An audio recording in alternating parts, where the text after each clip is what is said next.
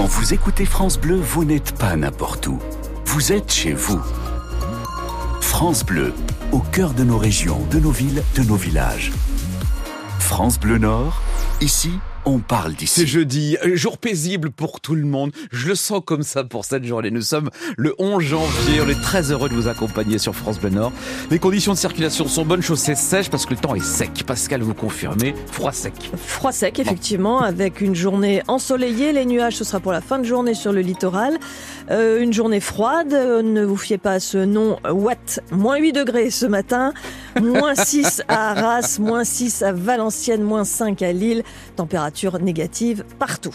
Pascal, l'appel d'offres pour sauver les deux sites de Valdune dans le Nord est prolongé de 15 jours. Les éventuels repreneurs avaient jusqu'à hier en fait pour se manifester, mais la date limite est repoussée au 24 janvier. Valdune, qui est la dernière entreprise française à fabriquer des roues et des essieux pour l'industrie ferroviaire, est en redressement judiciaire depuis le 20 novembre. L'enjeu aujourd'hui, c'est de sauver les deux sites, celui de Lefrancouc dans le Dunkerquois et celui de Tris-Saint-Léger dans le Valenciennois. Roman Porcon, il n'y aurait un repreneur que pour un seul de ces sites. Il s'agirait d'Europlasma, selon un représentant de la CGT, qui nous précise qu'il n'y a donc aucune offre pour l'instant pour le site de Trissin-Léger. Pourtant, en décembre, la direction avait évoqué sept dossiers pour la reprise de Valdune. La liste s'est donc fortement réduite et ce que redoutés syndicats et salariés se confirme. Personne ne semble vouloir reprendre les deux sites. Tout ne serait pas encore joué. Le délai a donc été rallongé d'une quinzaine de jours pour permettre aux potentiels intéressés d'étudier le dossier.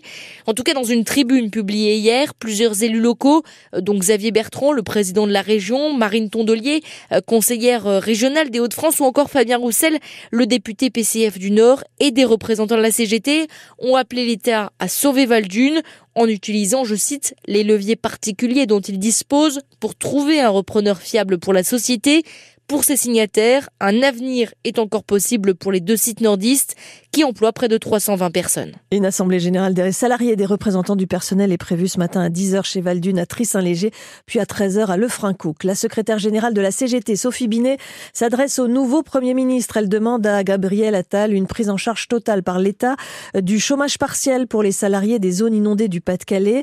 Elle ne veut pas qu'ils subissent une double peine avec une baisse de leur salaire au moment où ils en ont le plus besoin du mieux pour la récolte 2023 de pommes de terre en France. Elle est en hausse de 13,2% dans le Nord-Pas-de-Calais par rapport à l'année précédente qui avait été catastrophique. L'interprofession qui dressait ce bilan note des pertes de plus en plus importantes liées aux conditions climatiques en Europe. Et d'ailleurs, il y aura dans les Hauts-de-France des pertes qui ne sont pas encore chiffrées dans les zones où les sols sont inondés. À noter que 50 kilos de pommes de terre sont consommés par an et par habitant en France. Émilie Gomis n'est plus ambassadrice de Paris 2024. L'ex-basketteuse qui a longtemps porté les couleurs du club du Nord de Valenciennes et de Villeneuve d'Ascq a démissionné. Elle est en fait sanctionnée pour un message polémique euh, publié sur les réseaux sociaux après les attaques du Hamas contre Israël en octobre dernier. Les précisions de Baptiste Roux. La publication date du 9 octobre, deux jours après l'attaque du Hamas. Trois cartes de France, une de 1947, l'année du plan de partage de la Palestine par les Nations Unies, la deuxième de 1967, référence à la guerre des six jours, la dernière de 2023, trois cartes recouvertes progressivement du drapeau israélien et ce message que feriez-vous dans cette situation? Cette publication qui a suscité une vague d'indignation a déjà coûté il y a une semaine à l'ancienne basketteuse internationale sa place au sein de la commission des athlètes. Cette fois-ci, c'est de son rôle d'ambassadrice des Jeux qu'elle démissionne, dans un souci partagé d'apaisement et de responsabilité, d'après le communiqué.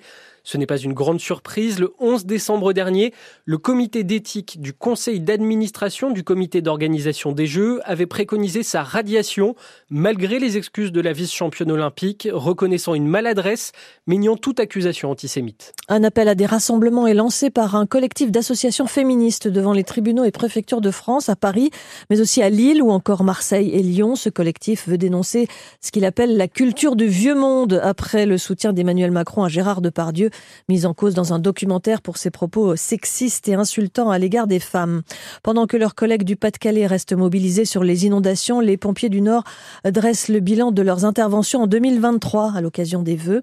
172 000 interventions en baisse de 8%, ce qui fait une moyenne quand même de 476 par jour, 146 000 victimes prises en charge et 10 000 incendies à traiter. Le défi de l'année qui débute, ce sera la gestion euh, des Jeux Olympiques au stade Pierre-Mauroy cet été pour les risques incendies, mais aussi et surtout risque attentat. Et Pascal, une première victoire hier pour les handballeurs de l'équipe de France en ouverture du championnat d'Europe. Les Bleus ont battu la Macédoine du Nord 39 à 29, un match qui a rassemblé quelques 50 000 spectateurs dans le stade du Fortuna Düsseldorf en Allemagne. Il ne lui reste qu'une marche à gravir pour atteindre le tableau final de l'Open de tennis d'Australie.